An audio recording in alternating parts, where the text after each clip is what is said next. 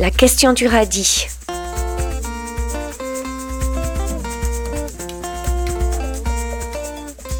Donc nous sommes ici à Saint-Jean, euh, dans un superbe euh, amphithéâtre où on vient de passer la soirée à parler de climat et de changement climatique.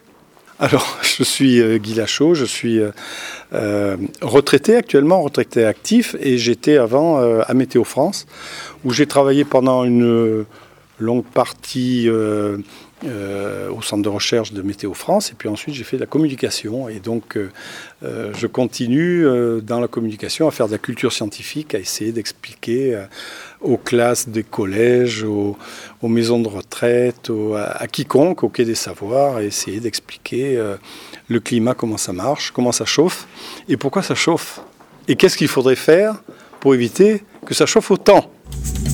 Ben, Le public était très attentif, peu nombreux certes, mais très attentif. Alors je ne sais pas si, je pense pas que ce soit le phénomène des primaires, mais je ne sais pas à quoi c'est dû. Euh, le changement climatique, il y a moins de sensationnel. Je pense qu'il y a peut-être un, contre-effet par la COP 21 qui a beaucoup, beaucoup mobilisé l'an dernier à cette même époque. Euh, toute la France et les Français sur ce climat. Et peut-être qu'un euh, an après, bof, le soufflet est redescendu, je ne sais pas très difficile de savoir. Euh, on est au mois de novembre, etc. Je ne sais pas si à cette heure-ci, euh, euh, ça mobilise, mais ce que j'ai regretté, c'est. Enfin, tous les gens qui étaient là étaient, très. j'ai bien vu qu'ils étaient très à l'écoute, très demandeurs très questionnants, etc. Je pense qu'il faudrait faire l'exercice devant des, collèges. Moi, j'aurais voulu voir dix classes de collège ici rassemblées avec le même propos. Je pense que je pense qu'on aurait, on aurait eu de beaux résultats. J'essaye de, euh, de beaucoup marcher. Euh, donc, euh, étant nouveau retraité, j'ai moins d'impératifs horaires et donc je peux me permettre de partir aller chercher mon pain à pied, quel que soit le temps, même avec le parapluie. Ça, je vois mes voisins, etc. Et puis, je fais plein de gestes quotidiens. même quand on a air, on arrête le chauffage. on essaye de ne pas gaspiller. Mais moi, mon obsession, et je pense que la partie importante de, de ce qu'il faut essayer de dicter à la fois aux citoyens et puis euh, aux jeunes, aux enfants, etc., c'est surtout l'automobile. Il ne faut plus que ce soit un engin de loisir, quoi. il faut que ce soit un engin utile. Alors, d'autre part, il y a des beaux signaux qui arrivent, parce que le covoiturage, c'est quand même un beau signal. Les jeunes, maintenant, moi je l'aurais pas fait, euh, j'aurais pas prêté ma voiture à n'importe qui, j'aurais pas fait euh, rentrer n'importe qui dans ma voiture, et pourtant, euh, tous les jours c'est fait.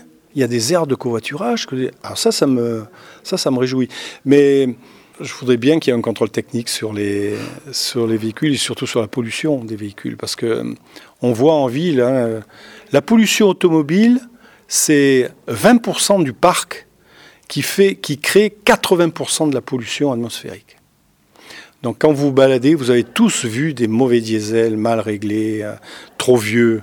Euh, les gens sont fiers dans les discussions euh, le soir au bar du commerce de dire ben, moi j'ai une voiture, j'ai un diesel 300 000 km. Son diesel de 300 000 km, c'est une vraie catastrophe pour l'environnement, pour ces petits-enfants qui respirent, pour les bébés qui sont dans les poussettes, pour les personnes âgées, tout ça. C'est une catastrophe écologique.